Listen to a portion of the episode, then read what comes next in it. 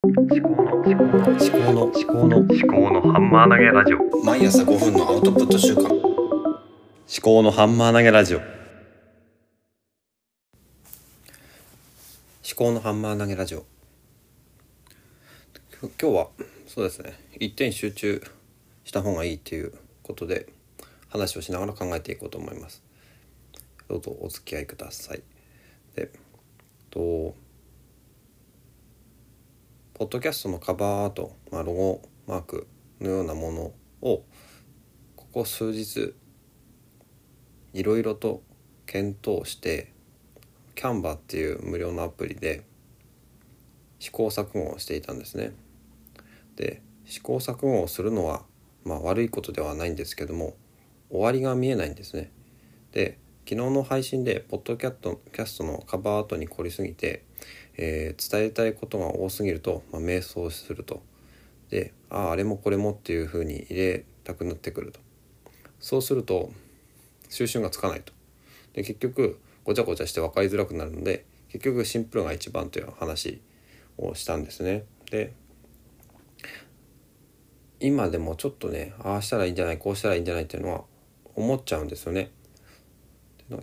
やっぱりストレングスファインダーの着想っていう部分が強く出てきてしまっていてこれが悪い意味で出てきてしまっているのかなと思います。でポッドキャストっていうのは結局はその内容が一番大事でこの見た目で聞こうとしてくれてもこの内容がすっからかんであってはあの、まあ、詐欺のようなもんですよね。だからすごく良さそうな見た目なのに中身がめちゃくちゃっていうことであれば皆さんあの離れていってしまうわけですよね。で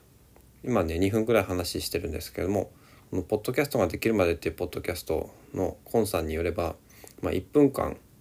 えー、聞いてくれる方はその全体の本当に少しで1分2分聞いてくれた方は最後まで聞いてくださるっていう可能性がまあ高まるということで最初の1分2分がまあ重要だっていうことですよね。であの見た目ですよね。だから人は見た目が9割とかっていう本もありますけどまああれはその実際にはこの見た目と喋っている内容が矛盾している時に、まあ、見た目の方に引っ張られてしまうっていうようなそういう意味合いの実験があったっていうことだったと記憶してるんですがだから見た目だけでいいっていうわけではなくて、まあ、中身が伴っている見た目が大事だっていうことだと思うんですよね。でじゃあ今回私のポッドキャストのカバーアートについては、まあ、中身中身を、うん、ないがしろにしてというか中身の検討はさておいて見た目ばっかりコンセプトばっかりのあの考えが頭の中を駆け巡ってしまっていたということなんですよ。だからなんだろう。考えてそのそれをデザインとしてアウトプットはしてはいたんですが結局は何だろうな。あの組み直しとかあの見た目のこう遊び遊びみたいなその工夫ばっかりでなんだな。中身が伴っていなかったっていうことですね。中身が伴っていなければいくらあの見た目ばっかりをあの整えていても実力は伴わないんですよねだからねと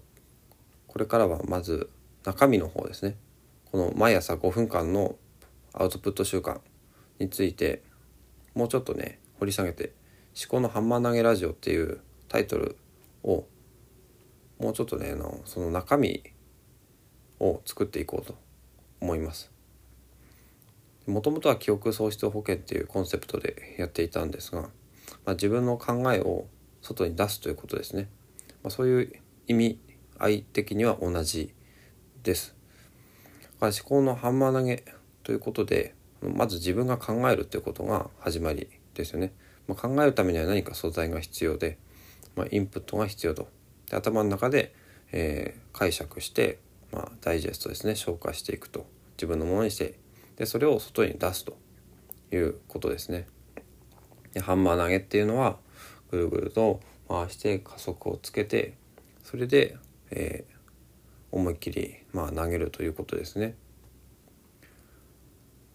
まあ、投げたものがどのような結果になるのかっていうのは、まあ、分からないものなんですけども、まあ、アウトプットっていうのはそういうもんだと思いますね。そのどういうふうにあのアウトプットした結果が社会世の中世界に、え、影響を及ぼすかっていうのはアウトプットした段階ではまあ、まあ、分かんないわけですよね。でもそれでもやっぱりねアウトプットはしていくことが大事なのかなと思うんですよね。だからこの、まあ、ポッドキャストでも何でもいいんですけど、まあ、日記でもいいしブログでもいいし私の場合はこうやって話しながら考えるっていうのが自分の特性に合っているような気がするので、まあ、そのメインのアウトプットがこうやってポッドキャストで、まあ、考えながら考えていることをアウトプットしてである程度まとまったらノートに書いてとかでやっていこうかなとは思ってるんですね。YouTube の方も、まあ、少しずつねやっていきたいなとは思うんですけどもやりたいことが多すぎるんですよね。他にも「お猿の常時研究室」っていうハテナブログもあるしとねちょっとね何をするかよりも何をしないかっていう観点で考える必要があるそのアイデアがどんどん出てくる人は何をしないかっていう方をあの考える必要があるのかもしれないですね。今日はこんなところで最後までお聴きいただきましてありがとうございました。お相手は立宮紀彦でした。ではまた。